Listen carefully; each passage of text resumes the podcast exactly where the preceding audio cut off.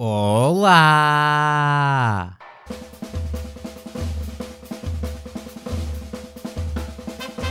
É carnaval! O que significa máscaras, festas, álcool, desfiles e, e mais álcool.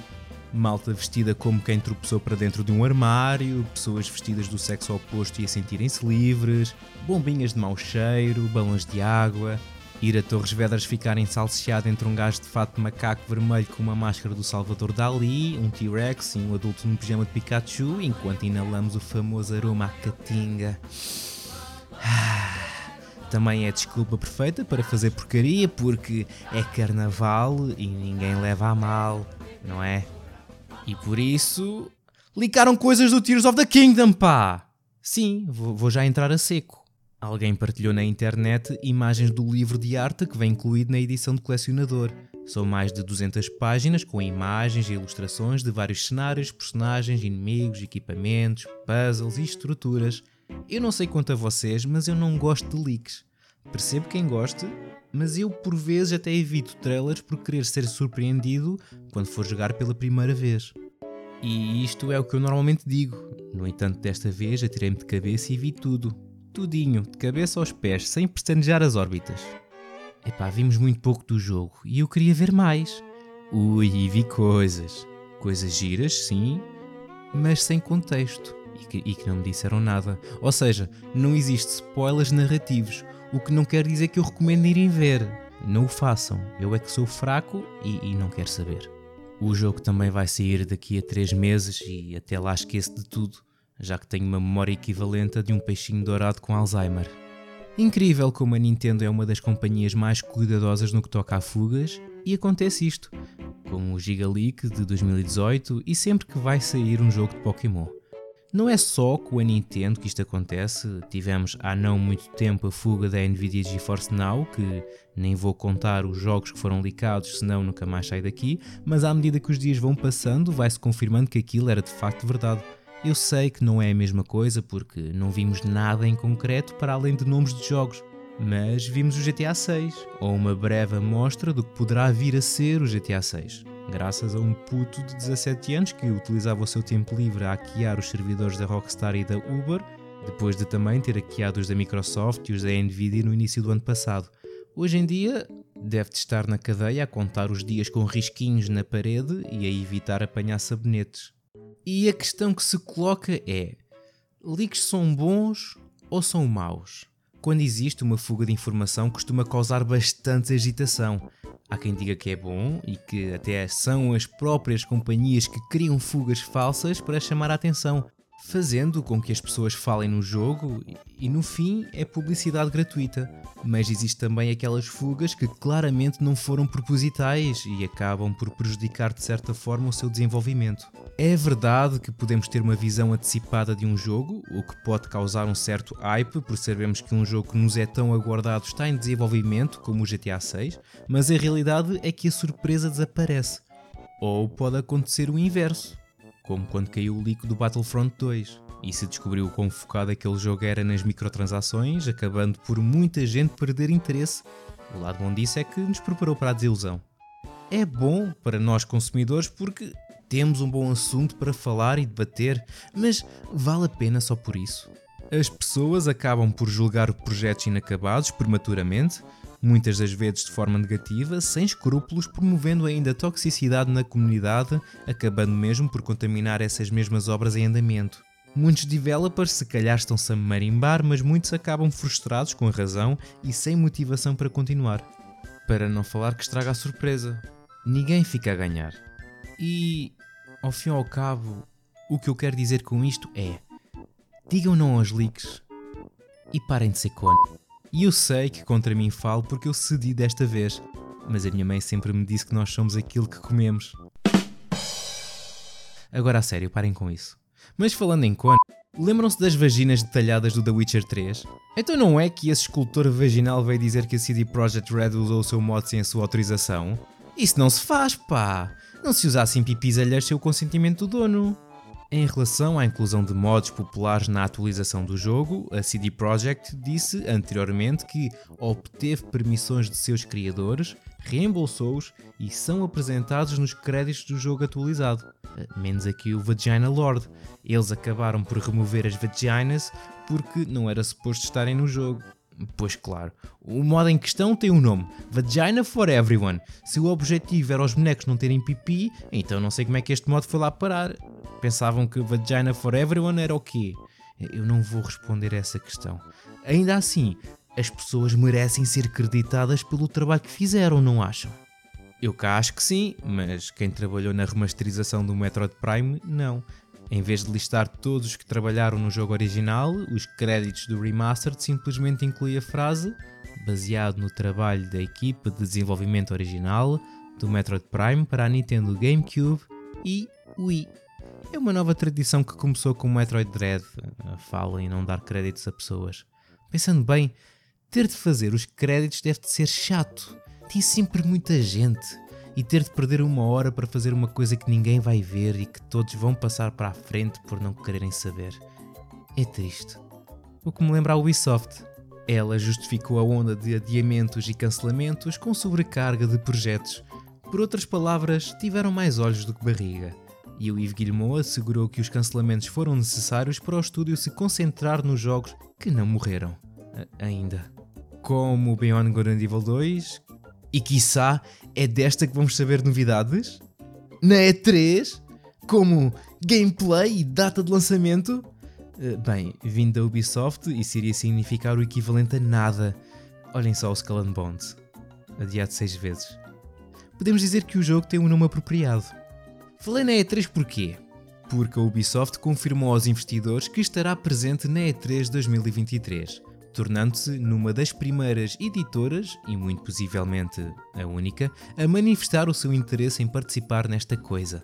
Acrescentou também que só estará presente se acontecer, claro, já que tanto a Sony, a Nintendo, a Microsoft, a EA, a Activision, Blizzard, King, coisa, porque Microsoft e tem a sua própria coisa, a BlizzCon, é verdade que ainda temos companhias como a Capcom, a Take-Two, Square Enix, Gearbox, Bandai Namco, Embracer, etc. Mas também vai acontecer o verão dos jogos do Vitor Antunes, por isso a E3 pode muito bem não acontecer.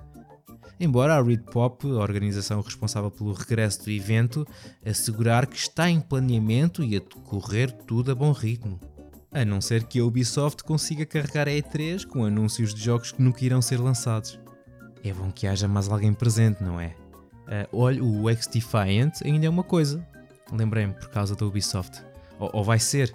E esta semana vão testar o crossplay. Vamos supor que vai sair este ano para PlayStation 4, 5, Xbox One, Series, PC e Stadia. Nah, estou a brincar, mas vai sair para a Luna, com crossplay no lançamento entre todas as plataformas. Há bocado esqueci-me de referir a Konami. Sabiam que agora lançam jogos que não são pachincos? Impressionante, não é? Lançaram um jogo chamado WBSC eBaseball Power Pros e custa 99 cêntimos sem microtransações. Parece mentira, não parece? Podia ser free to play como o eFootball. Podia. Mas mais depressa dou 99 cêntimos por este jogo que é de um dispor que me diz bola do que fazer o download do eFootball. Muito menos jogá-lo. Se não sabem que jogo é este, é um jogo de beisebol, mas com bonecos que parecem ser um rebento de um amor proibido entre o Rayman e um Mi aleatório. E agora é esperar pelo próximo jogo da Konami, que espero que seja o remake do Silent Hill 2, que está a ser feito pela Bloober Team, que tem tanto jeito a fazer jogos como dar-lhes nomes. O próximo jogo da Bloober Team já tem data de lançamento, que é junho deste ano, e já não se chama Layers of Fears, mas sim Layers of Fear como o Layers of Fear de 2016 e a sua sequela, o Layers of Fear 2. E este Layers of Fear é uma espécie de remake do Layers of Fear e do Layers of Fear 2. Ou seja, o Layers of Fear vai ser o Layers of Fear e o Layers of Fear 2 juntos. E não é um pacto dos dois Layers of Fear, mas sim uma união dos dois Layers of Fear ficando um só Layers of Fear. Mas com mais Layers of Fear no meio, parece a união fazer sentido usando Unreal Engine 5, Ray Tracing, HDRs, 4Ks e essas coisas todas. Perceberam? Boa! Por isso, faz sentido jogar o Layers of Fear e o Layers of Fear 2 estando disponível o Layers of Fear? Eu acho que não. Mais vale jogar o Layers of Fear. Ou o Multiversus. É melhor aproveitar antes que este vá de vela também e acabe no cemitério dos cancelamentos de 2023. Enquanto nos primeiros dias de lançamento chegou a ter 150 mil jogadores online em simultâneo na Steam, nas últimas semanas, durante dias, chegou a ter pouco menos de mil. Por isso, ouch! Alguma coisa tem de ser feita aqui. Lançar para a Switch ajudaria um bocado. Ou para mobile. Ou uma atualização em grande. Não uma como a que o Pokémon Scarlet e Violet vai receber no final deste mês. Essa é grande no sentido que quando abri a lista de correções que o jogo vai receber, pensei que tinha aberto um PDF com Guerra e Paz. Agora, o jogo vai ficar com o melhor desempenho após este update e eu vou deixar de ter vontade de vomitar enquanto jogo? Bem, o mais perto que temos em relação a isso é esta frase que está na página 237, onde diz que vão resolver um problema que faz o jogo crashar à força em determinados locais, mas como resultado desta correção, vai haver uma redução de Pokémons e pessoas exibidas em certas cidades e natureza. Ou seja, vai continuar a correr como merda, em contrapartida, vai ter menos NPCs e Pokémons. Mas ao menos não cracha. Neste patch estão mais focados nos Terror Raids, eh, serão lidados problemas de conexões e questões envolvendo Pokémons desmaiarem em momentos incorretos e que causam desconexões inesperadas nas lutas vai ser possível a partir das boxes mudar os nomes dos Pokémons, trocar os itens que eles estão a segurar, reorganizar a ordem de movimentos e usar os TM, etc. Pronto, fica para a próxima então. Olha, talvez anunciem esse patch no Pokémon Presente no dia 27 de Fevereiro. Não a quem é que eu quero enganar. Foram precisos 10 meses para a Square lançar uma atualização para o remaster do Chrono Cross para corrigir erros, ajustar o sistema de crescimento de PIP e melhorar o desempenho do jogo. Depois temos o aspecto horrendo, mas acho que aquilo não, já não tem salvação. Para finalizar, uns anúncios fresquinhos que envolvem as três grandes, a Sony anunciou uma nova State of Play para 23 de fevereiro às 21 horas vai contar com 16 jogos e uma duração de 45 minutos, onde 15 minutos vão ser ocupados com gameplay do Suicide Squad Kill Justice League. Por isso, vamos fazer figas para os restantes 30. A Microsoft defendeu perante as autoridades europeias a sua compra da Activision Blizzard e declarou que se trata de aumentar a concorrência na indústria e de expandir o alcance dos jogos. Com isso, chegou-se com algumas promessas mas não antes de mostrar a todos como a Sony é grande e fixe e que abafa a concorrência toda globalmente. E com isto, a Microsoft e a Nintendo oficializaram um acordo de 10 anos para levar Call of Duty para jogadores da Nintendo no mesmo dia do lançamento da Xbox e com os mesmos recursos e paridade de conteúdos. Fico contente porque quantos mais jogos estiverem disponíveis em mais plataformas, mais pessoas vão poder jogar. A Switch também já está no seu fim de vida, só temos de esperar que a próxima consola da Nintendo não seja uma pedra no sapato. Mas o Call of Duty é apenas uma parte do acordo legal agora anunciado, uma vez que vão lançar vários jogos Xbox e Activision nas consolas Nintendo e também no serviço GeForce Now da Nvidia. Isto caso o negócio seja aprovado, claro. De acordo com o presidente da Microsoft, agora ou bloqueiam a compra ou aprovam a aquisição com as devidas concessões para que os jogos da Activision Blizzard possam chegar a mais de 150 milhões de pessoas em todo o mundo. É basicamente uma conversa de marketing para apaziguar os reguladores e mostrar que a Microsoft está disposta a colocar o Call of Duty em plataformas além do ecossistema Microsoft/Xbox.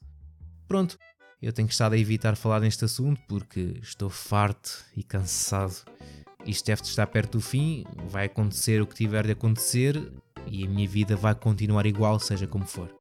Basicamente, o que eu estou a querer dizer é que não quero saber. Joguem jogos, sejam felizes e deixem de ser conas. Tchauzinho!